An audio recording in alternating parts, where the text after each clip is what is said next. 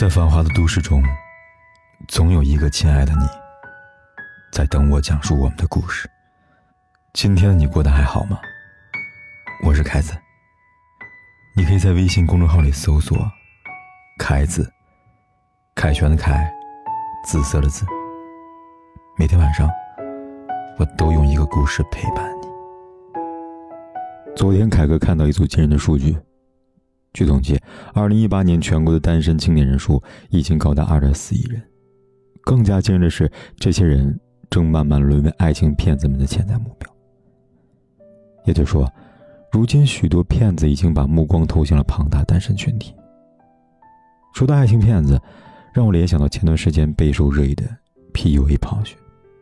在国内，这种学说表面上说呢是提升自己魅力、获得异性的吸引。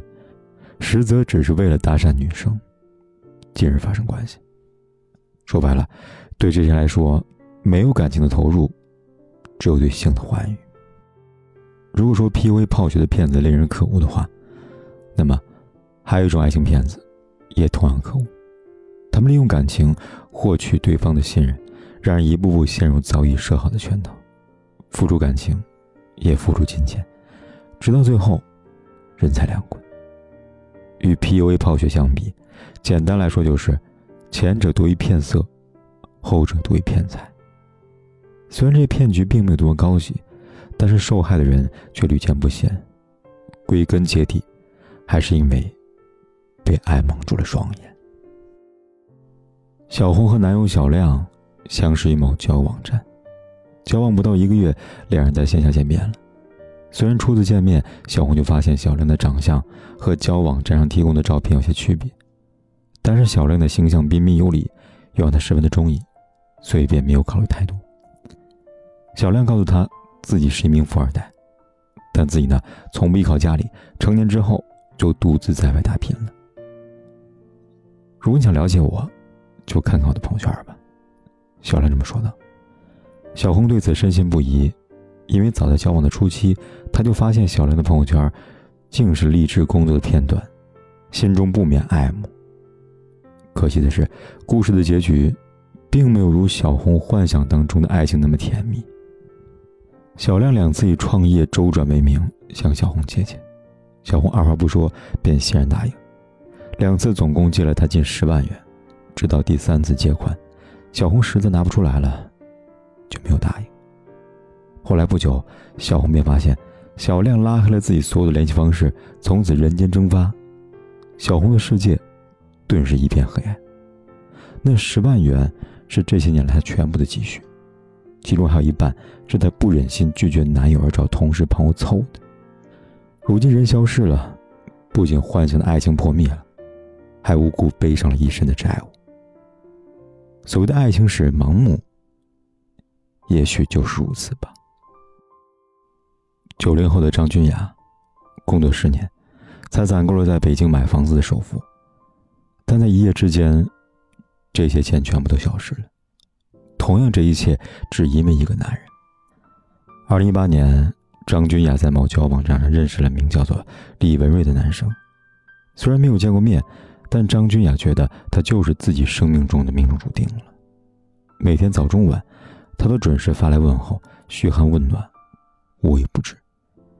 相识不久，李文瑞告诉张君雅，他在澳门一个赌场维护网站，网站每晚八点后台维护，他给他趁机修改赔率，问张君雅要不要趁机挣一笔。对男友深信不疑的张君雅立刻注册账号开始投资，正如男友所说的，每次都是赢钱，提现都及时到账。从此，他疯魔一般的不停投资，转账十七次，总共近百万元。直到有一天，李文瑞告诉他，网站紧急维护，从此人间消失了。但即便如此，他最牵挂的还是屏幕那头的恋人。快回消息啊！我很担心你啊。直到警察告诉他，这只是个骗局。张君雅难以置信，他回想起李文瑞当初给他的誓言：等我们挣了钱，在海岛上买一所大房子，每天都在海边散步。如今只觉得整个世界坍塌了。去年四月份，朱女士在网上认识了一名五十七岁，在美国担任指挥官的男友。岁月给了男友难以想象的成熟和沧桑，只网聊一段时间，朱女士就感受到被人捧在手心里面疼爱的幸福感。有一天，男友说要寄一个非常重要的包裹给朱女士，最后又一交保险费、所有权证书、关税等理由，让朱女士通过了网银陆陆续续交了十四万亿元到指定账户。朱女士也曾有过怀疑，但是男友的一句“我没有感情了”。难道我还会骗你吗？让他打消了念头。转账完成后，朱女士左等右等，一直等不来那个神秘的包裹。最后，朱女士才明白，自己被骗了。他向警方陈述说：“在他出现以前，我以为我这个年纪不再会到真爱了。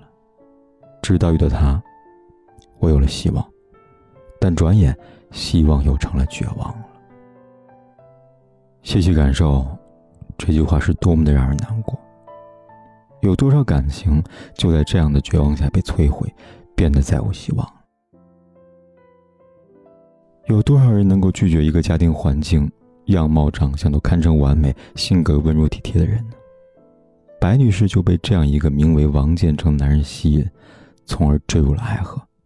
很快，他们开始谈婚论嫁了。王建成事业有成。他告诉白女士，不久后他即将开一个家具城。开业当天，很多亲朋好友呢都会送来花篮祝贺，希望作为未婚妻的他呢也表示一下心意，不要落了他的面子。同时，他给了白女士一个花篮公司电话。心爱男人的面子，再加上未婚妻三个字，很快打动了他。他立刻给那个花篮公司打电话，以每个五千八百八十八元的价格订购了八个花篮。谁知王建成很快打电话过来，委屈的诉说说，其他朋友都是二十个花篮起送的，八个花篮，未免太寒碜了。爱情让人冲昏了头脑，白女士不怀疑他，又订购了二十个花篮。当花篮订购完成后，深情的白女士想的还是询问王建成，家具城开业是否顺利。她满心欢喜的打男友电话，却发现联系方式被对方拉黑了。与王建成一起失踪的，是他辛苦多年攒下来的十六万四千八百六十四元存款，还有他那颗破碎的心。每天都有数不胜数的骗局，更有层出不穷的骗术花招。以上这样的爱情骗局，也不过是冰山一角而已。有这么一项统计，在骗子荼毒的形形色色受害者当中，所谓的缺爱群体占了其中八成。越是渴望爱情，就越容易成为狩猎的对象。这难道是渴望爱的人错了吗？显然不是。斯汤达说：“啊，人人都有享受人生幸福的权利，而获得爱情就是人生的一种幸福。只是有太多恶意的人，借着玩弄他人的幸福，来满足自己的私欲。”古人曾说：“月满则亏。”水满则溢。我想，爱情也是这样吧。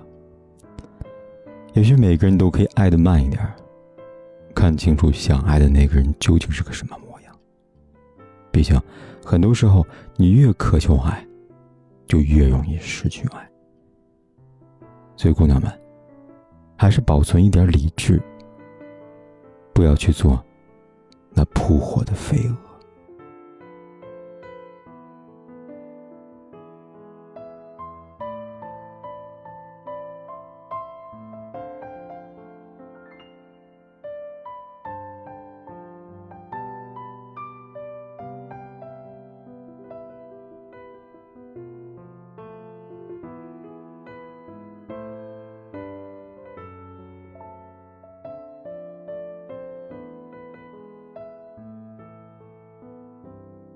不管天有多黑，夜有多晚，我都在这里等着，跟你说一声晚安。